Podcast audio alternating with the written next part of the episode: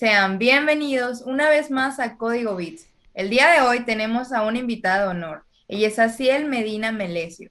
Formó parte del equipo de robótica durante la preparatoria y en el 2018 entró a la carrera de Ingeniería en Sistemas, en sistemas Digitales y Robótica. Actualmente es coordinadora de comunicación en la Sociedad de Alumnos de su carrera y ha participado en proyectos de divulgación científica. Además, es una de las más grandes creadoras de contenido en TikTok sobre electrónica. En su cuenta también puedes encontrar temas de ingeniería, robótica y programación. Con ustedes, Asiel Medina. Muchas gracias, gracias por la introducción. Eh, es un gusto estar aquí. También me da mucho gusto que puedas estar el día de hoy con nosotros y yo te quiero hacer como primera pregunta, ¿cómo despertó tu pasión o tu interés por la robótica? creo que esta es la pregunta que más, más se repite. Eh, yo creo que todo inició en prepa. Eh, yo llevaba dos materias, una de programación y una de robótica, pero te estaba hablando que la materia de robótica era, vaya, o sea, con un kit educativo, un carrito, algo súper sencillo, pero la verdad es que desde ahí me gustó. Entonces, eh, el profesor que me daba programación y robótica, pues era el mismo. Y él me insiste en que yo me meta un al equipo de robótica de la escuela porque iban a ir a concursar a, a Monterrey, me parece. La verdad es que yo no quería, pero me insistió tanto que dije, bueno, vamos a darle a ver qué pasa. La verdad es que me encantó, me, luego me apasioné por el tema. Eh, pasaba horas y horas eh, pues digamos, entrenando, no sé si se le pueda decir así, pero pasaba horas programando este carrito, armándolo, tratando de resolver como todos los problemas que se tenía que hacer con eh, este carrito para llegar al concurso. Y yo creo que ese fue mi primer acercamiento con la robótica y de ahí fue como, de aquí soy. Wow, qué cool. O sea, es muy bonito cuando de repente se despierta como una pasión de que dices, de aquí, esto es lo que quiero hacer. Sí, sí, la verdad es que sí. Ok, entonces podemos decir que tu pasión por esto surgió de lo que es eh, la preparatoria y básicamente fue porque un maestro te dijo que entraras. Em, yo una vez que dijiste, ok, esto es lo mío, esto me gusta, ¿qué es lo que más te llama la atención de la robótica? Algo que me encanta y yo creo que eso es lo que me hace pensar que ya estaba destinado o tal vez no destinado, pero ya sabía que iba a ir por ahí, es que con la robótica siento que aprendo a cómo funciona todo a mi alrededor. Yo siempre era como de esas niñas súper curiosas que decía, es que cómo funciona el ventilador, ¿no? Cómo funciona un foco, que son cosas cotidianas que a veces sabes que están ahí, pero no sabes por qué están ahí o cómo llegaron ahí. La verdad es que a mí me llamaba mucho la atención y ahorita que estoy pues con la carrera, se me hace súper, súper interesante, me apasiona tanto ver cómo puedo entender cómo funciona un simple teléfono, cómo funcionan unas bocinas, cómo funciona básicamente todo lo que va relacionado a la tecnología. Eso me encanta. Y también en la parte de que puedo estar creando. O sea, a veces ideas que dices, oye, si hago un programa que haga esto, esto, esto, lo puedo lograr. Y eso es bastante interesante. Sí, precisamente, ahora sí, todo lo que comentas está muy, muy interesante. Todo cómo de algo tan pequeño que haces en la computadora pueden salir cosas muy, muy interesantes. Y también me gustaría saber, en el tiempo que llevas estudiando lo que es la carrera, ¿qué es lo que más te ha gustado, algún tema en específico, alguna materia? ¿Qué es lo que más te ha gustado de ella? Ok, eh, yo creo que algo que disfruté bastante eh, fue los primeros años de la universidad, es tronco común, es mucho tronco común, pero y me encantaba, me encanta esa parte porque me gustan mucho las matemáticas. De hecho, esa fue una de las razones por las cuales me animé a elegir ingeniería, porque me encantan las matemáticas, las disfruto, las disfruto bastante. Entonces, llevar tantas materias de, de matemáticas es algo que me ha gustado bastante.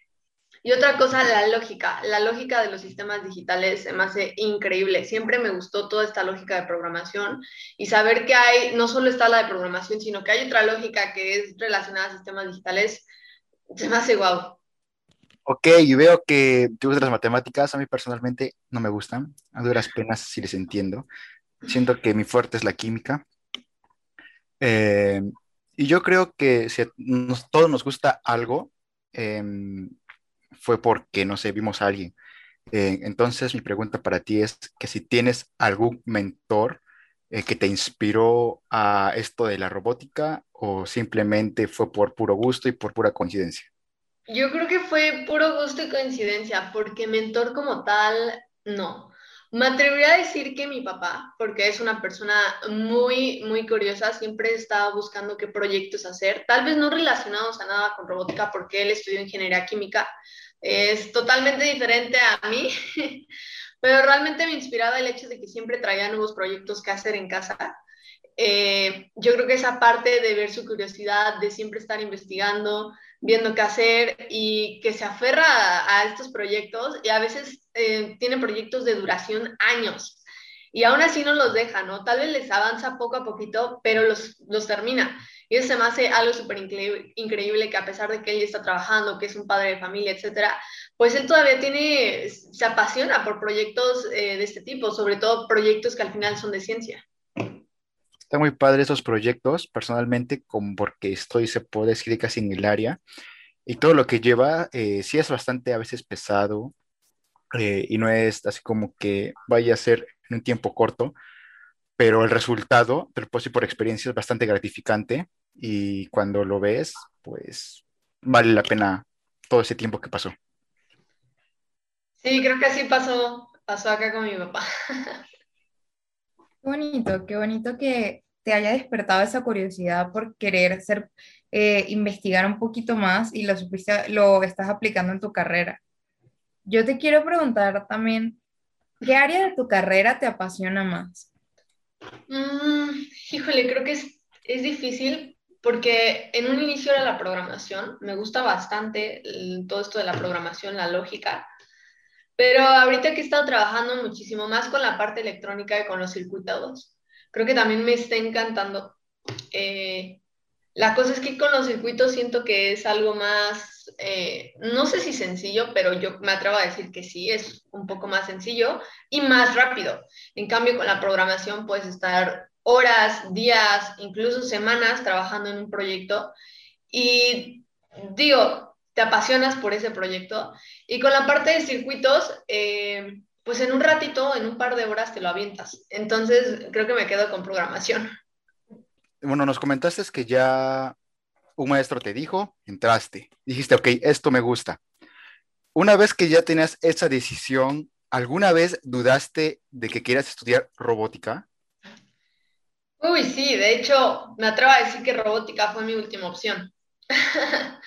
La verdad es que cuando llegó el momento de decidir hacia qué carrera irme, eh, vi para todas las áreas, hasta negocios. Tenía, soy la persona, yo creo que más indecisa que se van a topar. Entonces decía, no, me voy a ir por negocios. No, no, no, una ingeniería, pero ¿cuál? Ninguna me gusta, no sé qué. Entonces yo ya me iba, eh, cuando eh, hice mis exámenes para la universidad, me inscribí en arquitectura este, cuando conocí ya más de la carrera de arquitectura, dije, no, mejor me voy por diseño industrial, porque yo quiero algo más, o sea, no tanto con casas, sino que trabajar con objetos. Va a pedir mi cambio a diseño industrial. Todo esto sin entrar todavía a la carrera, estaba en ese proceso, ¿no? Y dos semanas antes de, de entrar a la escuela, ah, iba en el coche con mi mamá y le digo, ¿sabes qué? No, quiero estudiar robótica. Y mi mamá así como, ¿qué traes tú? Porque para esto yo presenté para dos universidades. Eh, y en la otra universidad yo, yo había presentado también para arquitectura y iba a pedir mi cambio a artes plásticas. Entonces yo iba por un lado totalmente distinto y de la nada decir, no, me cambio a robótica fue como, ah. Total que pedí mi cambio, yo creo que mi asesora ya estaba pensando en que yo me iba a terminar saliendo hasta de la carrera de, de la universidad. Hizo mi cambio, eh, entré y me quedé. Entonces me atrevo a decir que sí, había muchas otras opciones y yo creo que robótica fue algo eh, de esas cosas corazonadas que dices, porque fue eso, ni siquiera lo premedité, nada, o sea, agarré y dije, me cambio a robótica, eh, sin haber investigado tal vez tanto de la carrera, o sea, fue algo muy chistoso. Está bastante curioso eso, porque hay mucha gente que dice que las cosas que son improvisadas son las que mejor salen, como tú dijiste, así que, ok, voy a cambiar a robótica, ni lo pensaste, o sea, casi no estabas al tanto de lo que era tal vez el plan de estudios, pero entraste, te gustó, lo entiendes y me da gusto que esto o la decisión que hayas tomado, eh, pues sea lo que tú querías y que te guste más que nada. Sí, creo que al final era, era lo que tocaba, porque no me cambié. De hecho, mi mamá pensó que yo me iba a cambiar eh, y todavía en tercer semestre me dijo, oye, ya te vas a quedar, ¿verdad? O sí te vas a cambiar y no, no, ya me quedo, ¿no? Pero todavía tenían miedo que yo en tercer semestre me cambiara de carrera. Al menos eso no pasó y demostraste que sí, que sí es buena para eso. Qué bueno. Ok, pues pasando a otro, a otro tema, me gustaría preguntarte, eh, nos comentabas que ya hace tiempo empezaste a crear contenido en, en TikTok, ¿no? Pero ¿cómo fue que decidiste crear contenido relacionado a la carrera que estudias? Eh, ¿Y cómo fue? O sea, ¿cuál fue el video? La gente que te preguntó, ¿cómo fue esa iniciativa que tú decidiste empezar a crear contenido? Ok, eh, pues como tú, como tú comentas, abrí mi cuenta cuando inició esto de la pandemia. Yo subí inclusive cosas de arte, ¿no? Subía mis pinturas, subía mi perro, no sé, estos videos personales que normalmente haces para tus amigos, ni siquiera para tus amigos. Y algo que me atraía bastante de TikTok es que al final nadie te conocía, nadie te conocía en la app, entonces los videos que tú subías era raro o difícil que le salieran a tus amigos, entonces tenía un poco de menos pena porque eh, soy, realmente soy una persona muy penosa, entonces me encantaba esto. Y un día se me ocurrió hacer un video sobre ingeniería, era un trend, me acuerdo súper bien. Em, nunca se me va a olvidar, mm, lo grabé aquí, lo grabé en en mi cuarto, era algo así como, sí mamá, soy ingeniera, algo así, y dabas de cada letra una característica de ingeniería. Entonces estuvo muy chistoso porque lo subí y de repente eh, empezó a tener muchísimas visualizaciones. Eh, fue el primer video que llegó al millón y a partir de eso vi que muchos me preguntaban, oye, ¿pero qué estudias? O sea, ¿y qué haces? Y no sé qué. Y como que vi muchas dudas. Entonces dije, bueno, voy a subir un poquito de, porque esa fue nada más de ingeniería, voy a hablar de mi ingeniería como tal. Entonces en ese momento yo estaba, yo tenía que hacer varios proyectos de mi carrera. Entonces eh, empecé a subir de mis proyectos, igual empecé a recibir muy, muy buena respuesta. Entonces, varios me empezaron a decir, oye, mis amigos me empezaron a ver mis videos me decían como, oye, ya le diste al blanco, sabes que algo estás haciendo bien. Y fue un proceso bastante interesante porque te estoy hablando que este, este video que subí, de hecho hace poquito busqué la fecha justamente, porque es algo que me preguntan bastante, fue en octubre este video. Eh, entonces, los siguientes meses yo empecé a subir proyectos, pero no de diario, o sea, era algo muy esporádico, por así decirlo. Entonces, eh, llegó un punto donde dije, está funcionando, creo que hay muchísima gente que quiere conocer de mi carrera, tenía muy buenos comentarios y me, entusiasmó eso, sobre todo porque la verdad es que mi carrera me apasiona bastante y hablar de ella era algo increíble, porque en mi casa no puedo hablar de mi ingeniería, porque realmente eh, nadie me comprende. Ah, no, es que nadie me comprenda, pero es difícil a veces explicarles en mi casa. Eh, mi papá es químico, no sabe ni de qué le estoy hablando. Eh, mi hermana es menor, entonces no tenía con quién compartir todo lo que yo estaba haciendo en la universidad. Y poder encontrar un espacio donde lo podía hacer me emocionó bastante. Pero sí fue un proceso encontrar mi nicho y saber qué, qué subir, ¿no? O sea, qué relacionarlo, porque en un inicio eran solo proyectos. Wow, pues yo creo que toda la mayoría de los que estamos aquí en, el, en la entrevista te, te comprendemos. Es, es complicado, es complicado a veces poder tratar temas complejos que a lo mejor para nosotros son normales de, de platicar o de llevar a la universidad con nuestros familiares, ¿no? Y sí, sí pasa, ¿no? O sea, le platicas algo a tu mamá o a tu papá y es como de, ah, sí, está bien, hijo, está, está, está, está padre, está padre, échale ganas, ¿no? Pero qué padre que, este, que te hayas decidido a crear contenido sobre tu carrera y que realmente no es por nada, pero pues es de las creadoras creo que más grandes de TikTok relacionadas a la robótica y pues te deseo todo el éxito. Muchas gracias. Sí, precisamente a mí también me pasa eso de que no tengo ahora sí a quién platicarle lo que son los temas de ingeniería porque pues como que no saben y me dicen, ah, pues qué chido, ¿no? Pero no me dicen nada más. Pero regresando a lo que es TikTok, eh, ¿alguna vez te imaginaste que tendrías una comunidad tan grande por subir eh, videos que te fueran interesantes a ti o que te gustaran a ti de lo que estás haciendo? No, no, nunca. Por supuesto que no. Por lo mismo de que yo, yo era una persona eh, muy penosa, todavía soy muy penosa. Eh, acá les confieso que me da, a veces me da como miedo acercarme a las personas. En ese aspecto soy un poco introvertida. Entonces, jamás me imaginé, yo, es más, yo odiaba la cámara. A ese punto me chocaba tomarme fotos. Eh, en, Instagram, cuando salió lo de Close Friends, fui la más feliz porque este, ya mis historias no me las subía para mis close friends. Entonces jamás me imaginé, si tú me hubieras dicho que en un par de meses yo iba a estar grabando frente a una cámara contenido de mi carrera, no te la creo, o sea, te mando lejos, sobre todo porque no era algo que buscaba, no era algo que estuviera en mis planes. Entonces, simplemente se fueron dando las cosas y creo que eso es lo más, más padre, que no fue nada forzado, sino todo lo contrario, es algo que he estado disfrutando día a día y creo que me ha permitido crecer bastante. Qué bonito. o sea, se me hace muy cool que no te lo esperabas y aún así estás logrando todo esto. ¿Y cuál ha sido la mejor y la peor experiencia que has tenido en todo este proceso de crear contenido? Mm, la mejor experiencia, sin duda, es que me sacó de mi zona de confort. O sea, yo hacía mis proyectos de la escuela y hasta, y hasta ahí. Yo no hacía como normalmente proyectos personales. Entonces, al toparme, al, tener que estar creando contenido a diario para TikTok, eh, tuve que empezar a hacer muchísimas prácticas por mí misma, muchísimas eh, investigación. A veces en el video me tardo más investigando y creando como la parte visual que a veces grabando.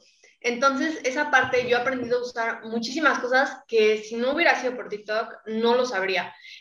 con sensores, incluso yo no sabía programar en Arduino. Eh, y por TikTok tuve que aprender porque muchos me preguntaban por esta parte de Arduino, entonces aprendí por ello.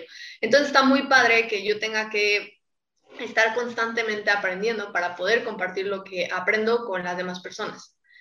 Eh, y la peor experiencia, híjole, sin duda aprender a, a comprender y a convivir con todos los malos comentarios. Creo que nadie está preparado para recibir eh, comentarios que a veces son duros y esta parte de tener que entender, eh, sobre todo porque al inicio yo decía, bueno, estoy compartiendo eh, conocimiento, siento que lo que estoy haciendo está muy padre, ¿no?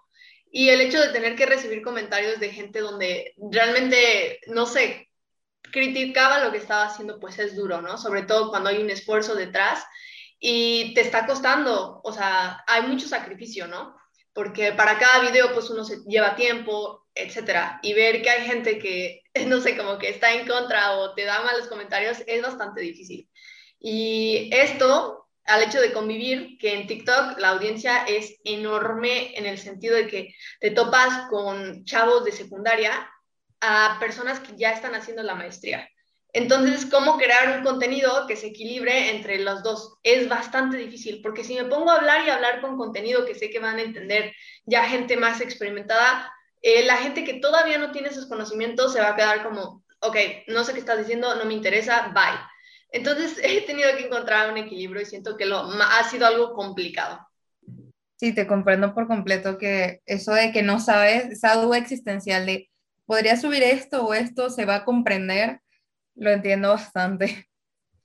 Sí, o luego hago analogías en la parte de cuando explico pequeños conceptos, hago analogías y llega alguien que sabe bastante y me dice como, oye, eso no es así, eso es acá y allá, oye, te faltó decir esto, yo, oye, tranquilo, son 30, tengo 30 segundos para explicarle a gente que jamás ha visto un cable, bueno, no, no tanto así, pero que tal vez no sabe lo que es algún sensor, tengo que explicarlo, ¿no? Entonces, eso está... Es, sí, más bien es como todo un reto, ¿no?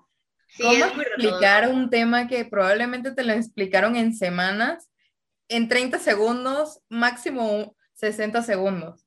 Es un reto bastante interesante. Sí, y más porque siento que la, el, a veces el cerebro de un ingeniero es, está dando, está hecho bolas, entonces a veces solo tú te entiendes, entonces hacer que lo que, tú, lo que tú, tú traes en tu cabeza, que son puras bolas, lo entiendan N cantidad de personas, es, es todo un reto. Pero es un bonito reto, es un desafío interesante. Claro, y Qué bonito que puedas, o sea, que lo estés haciendo, que te anime. Oye, bueno, ahora cómo voy a hacer para explicar esto en tanto tiempo.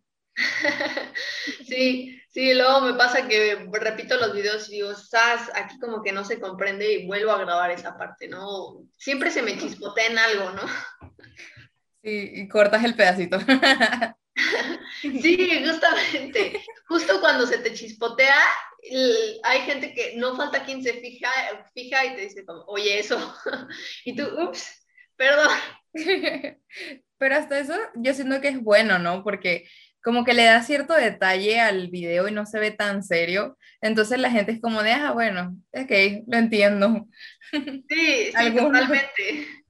Tengo videos donde la mayoría de comentarios es haciendo, porque no sé, se me sale un gallo al hablar. Y, yo creo que yo ni me doy cuenta y la gente dice, fija, y es bastante chistoso, que, que sean detalles a veces que tú no notas y los demás sí lo notan y se vuelve algo chusco. Sí, sí, sí. Pues ya por última pregunta, ¿qué consejo le darías a alguien que quiera aprender robótica o programación? O las dos. ¿Cuál sería tu consejo? Em, muchísima, muchísima perseverancia y paciencia es algo que se requiere bastante en, en estas dos ramas, porque a veces en programación puedes durar, como lo dije, días, eh, horas. Entonces, está entender que vas a eso. Eh, no, que no se frustren, porque a veces eh, con la parte de la robótica son demasiados temas y todos los debes de traer aquí para poder entender como el funcionamiento en general. Tienes que entender cada parte en específico. Y a veces traer todo esto fresco resulta un poco frustrante. Eh, otra cosa, eh, que hagan prácticas personales. Eso es muy importante. A mí me ha ayudado bastante, eh, porque a veces solamente me quedaba con las prácticas de la universidad, pero ahora que yo he investigado por mi parte, ha sido algo que me ha ayudado bastante. Inclusive ha despertado mi curiosidad y mis ganas de hacer más y más proyectos. Esto es muy importante.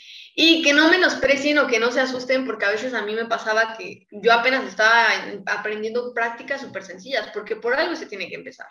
Y había quienes ya traían prácticas súper avanzadas, entonces el hecho de saber que tú apenas estás sabiendo hacer eso, es como de, chin, es que yo no sé nada, eh, mejor no lo hago, no sé. Entonces, que no se desanimen por esa parte, porque a veces los ingenieros asustamos bastante me toca, me, he topado con, eh, a veces son comentarios muy chistosos donde en un video no se subo explicando un concepto y hay quienes me dicen, no te entendí nada, o sea, no sé de qué me estás hablando. Y hay otros que me dicen, eh, me dicen, no, te faltó decir esto, esto, esto, esto y esto es así. Y leo el comentario y a veces yo lo tengo que releer tres, cuatro veces para poder comprender lo que me está diciendo la persona. Y yo que entiendo sobre, sobre lo que estoy hablando, pero alguien que realmente no entiende y se pone a ver es como si le hablaras en jeroglíficos, ¿no? Entonces, algo así, es paso a pasito y no querer correr, es un proceso y yo creo que todos iniciamos con nuestra primera práctica que es encendiendo un LED y yo grité y me emocioné con esa práctica y ahorita es impresionante lo que puedo hacer, pero que no te hagas menos o no sientas que no vas a poder lograr hacer algo muchísimo más complejo, que te sientas a gusto, que te sientas realizado y que celebres esas, esas pequeñas prácticas que estás haciendo.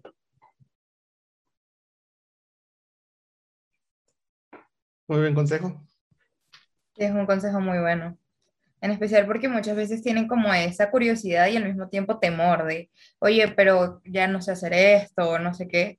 Es muy chévere romper esa, esa barrera entre el no sé qué voy a hacer, no sé cómo hacerlo y empezar a hacerlo. Exacto, exacto. Luego hay cosas que no sabemos hacer y, son necesarias para terminar el proyecto y por miedo no las hacemos, se nos hace muy complicado y lo dejamos de lado, cambiamos de proyecto. Sí. Muchas gracias, Asiel. Muchísimas gracias por participar con nosotros y compartirnos de tu tiempo, experiencia y consejos. Te deseamos todo el éxito del mundo en tus proyectos y metas y esperamos que pronto nos volvamos a ver. Antes de terminar, ¿te gustaría comentar algo? Este, simplemente darle las gracias por la oportunidad, la verdad me encantó la plática, eh, me la pasé muy, muy bien y qué padre poder este, compartir un poco más de mí eh, en la plataforma, hasta eso YouTube. Muchísimas gracias. Muchísimas gracias a ti por ser parte de esta entrevista. Estaremos dejando las redes sociales de Aciel en la descripción y también nuestras redes sociales para que vayan a verlas Recuerden que todos los días viernes vamos a estar subiendo entrevistas a diferentes creadores de contenido para que aprendas sobre su experiencia y consejos. Y no olviden suscribirse al canal, compartir este video y nos vemos la próxima semana. Chau.